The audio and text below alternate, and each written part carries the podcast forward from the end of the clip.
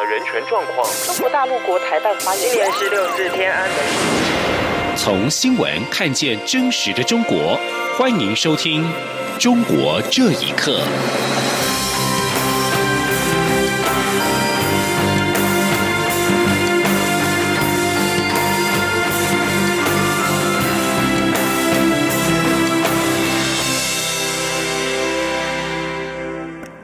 各位好，欢迎收听《中国这一刻》。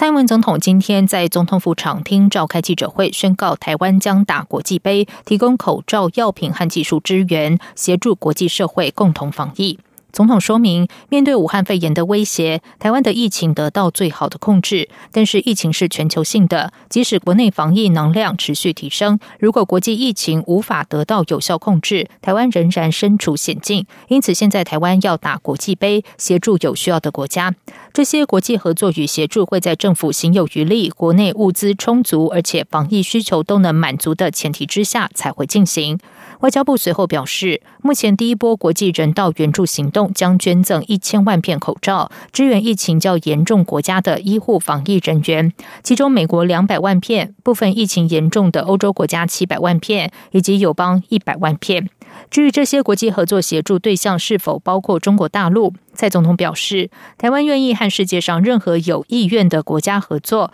让国际社会体认到台湾人愿意贡献己力。他不希望这个事件被过度政治化。对此，中国外交部发言人华春莹今天在例行记者会上说：“美国疫情严峻，台湾愿意提供帮助，大家都乐见其成。但如果台湾个别人想就疫情搞政治操弄，就得自省自重。”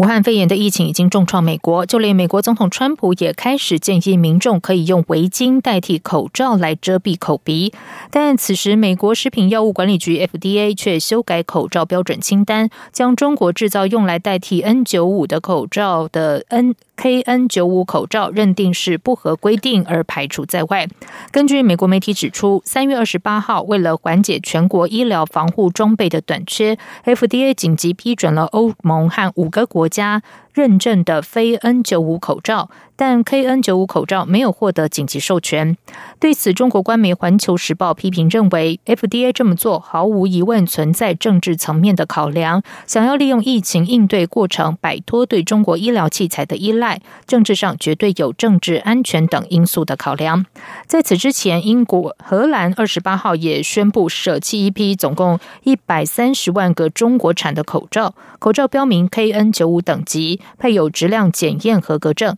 但荷兰卫生部收到警报，指这批口罩不符检验标准，政府决定将这批口罩全部都废弃不用。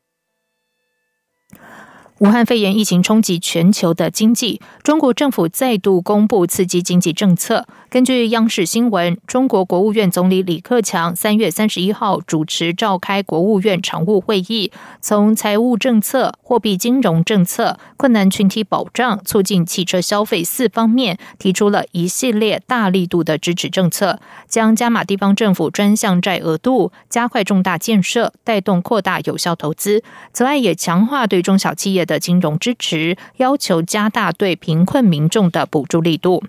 而中国在三月份利病复工，中国三月的制造业采购经理指数 PMI 大幅回升，反映制造业重新扩张。但经济学者认为，这波疫情让中国的海外订单萎缩，日本和欧美等国也纷纷把制造业迁回本国，中国制造业正面临全球产业链去中国化的挑战。请听以下的报道。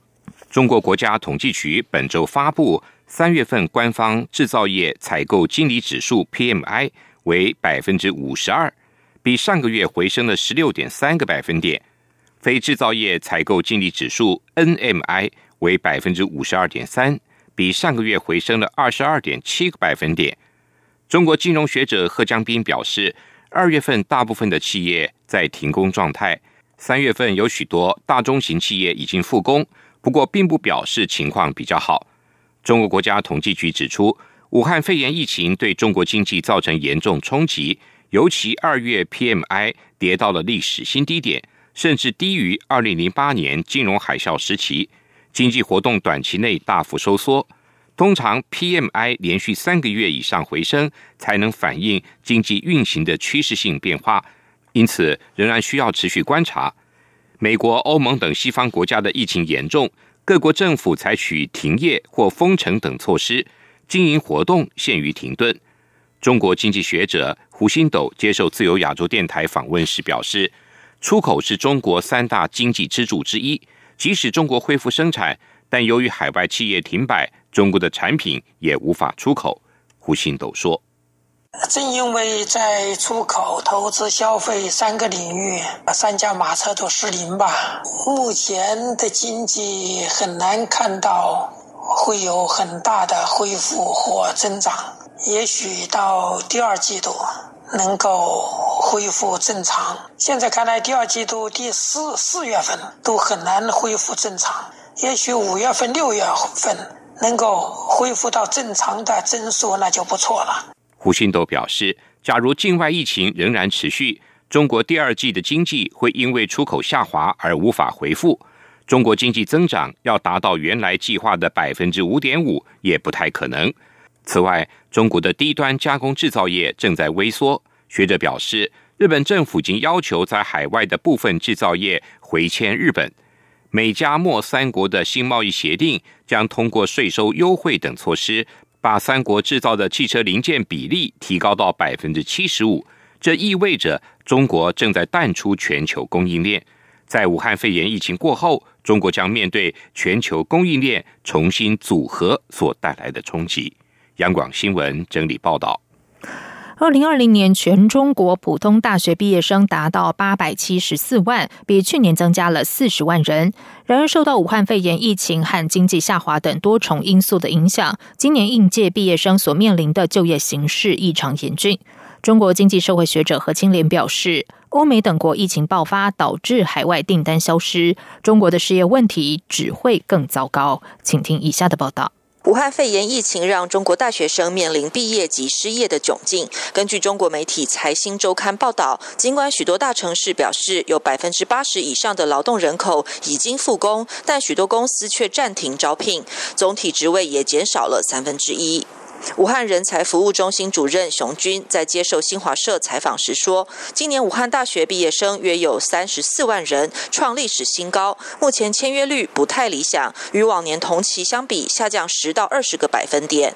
武汉大学应届毕业生柯女士拥有硕士学位，就读于相当热门的管理学科系，但她总共向三十多家公司投递履历，至今只收到一家公司的面试通知。截至三月底，中国教育部联合五家社会招聘。聘网站成立的二四三六五校园招聘服务平台，提供七百多万个职缺，累计新增注册人数一百一十万，投递履历超过一千一百万人次。此外，中国教育部还针对湖北省启动网上的招聘活动，目前已有一点二万家单位提供二十一万个职缺。柯女士说：“虽然国家推出政策，但企业只是形式上的配合。”她说。我现在已经有一点不太相信国家发布的这些帮扶了，因为通过他的一些帮扶，这些我都听说了，我也试了，还有这个国聘我也去试了，然后你会发现这些企业在网上。他把这些岗位挂着，但是你，但是你去投递了之后，根本就收不到回复。这些行动的话，虽然就是国家会出于一个好心，但是可能企业的话并不买账，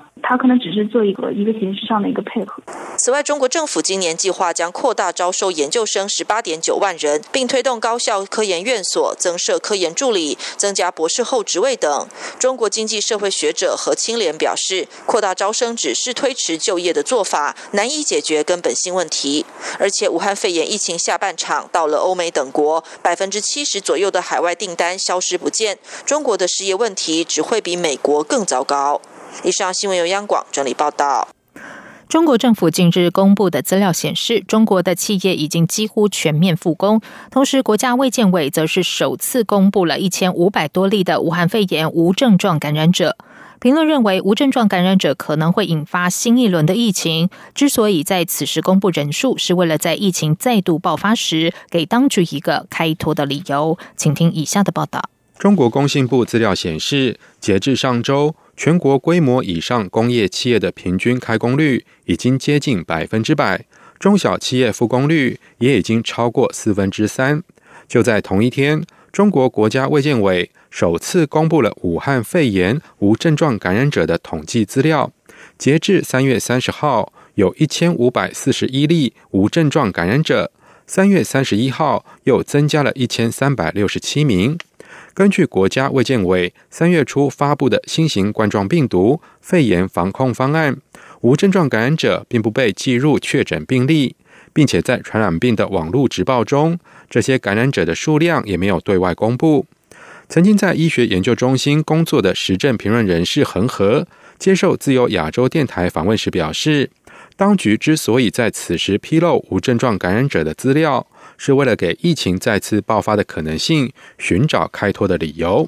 恒河认为，复工是早晚的事，而无症状感染者想必会给这个过程带来一些变数。他说：“从任何一个国家经济上来说，这是没有办法的事情，一定要复工的。呃，但这个无症状感染者呢，是一个问题。就是从中国的这个对付疫情的，呃，至少对外表上的做法呢，是完全彻底消灭。消灭只有在早期能控制的时候。”这个时机一旦错过以后，想把它全部封杀掉，这已经不可能了。旅美经济学者郑旭光也指出，无症状感染者可能会成为工作岗位上的定时炸弹。他说：“返工的话，那就意味着跟外界接触的这个频次会大幅提高，因为你无症状感染和感染者是一回事嘛，只不过是没有症状嘛。而无症状的他，可能防范意识就很差。”香港南华早报近日引述中国政府的机密资料报道。武汉肺炎的无症状感染者可能高达确诊人数的三分之一。资料指出，截至二月底，中国有超过四点三万人的核酸检测呈阳性，但是没有立即出现症状。中国国家卫健委高级别专家组组长钟南山日前表示，他并不认为中国存在大量无症状感染者，否则中国的确诊人数会变多。但近期新增病例有所下降。有舆论认为，中国地方政府因为急于复工，可能存在瞒报病例的现象。以上新闻由央广整理报道。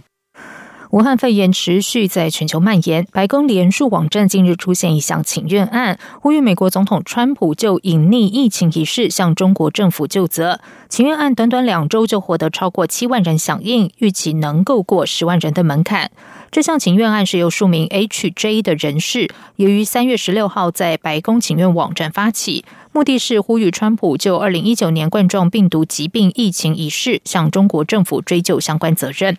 发起人在请愿案写道：“由于中国共产党政府否认、撒谎，二零一九年冠状病毒疾病疫情蔓延全世界。”发起人表示，中国两个月之后才承认问题，但仍然拒绝美国疾病管制及预防中心的协助。如此之外，中国采取行动攻击将病毒称为武汉病毒的人士，并把疫情怪罪在美国的头上。对于隐匿疫情与引发全球经济衰退，中国共产党政府必须要被就责。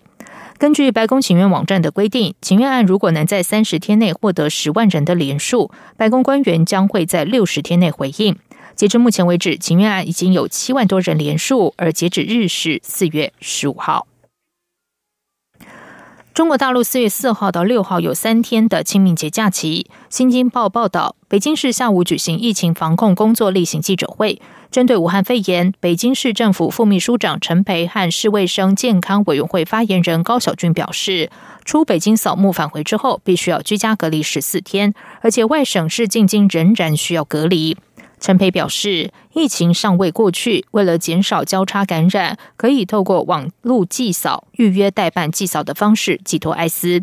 至于外省市病患想要到北京就医的问题，高小俊指出，建议境外患者在疫情防控期间优先选择在当地就近就医，减少往返途中的感染风险。对当地救治能力欠缺而且需要尽快治疗的患者，可以由当地医院和北京有关医院联系，透过远程医疗方式来进行会诊。南方报业集团下的南方加 Plus App 报道，全国人大常委会二月二十四号通过全面禁食野生动物的决定，而广东率先将此决定写入省级地方性法令。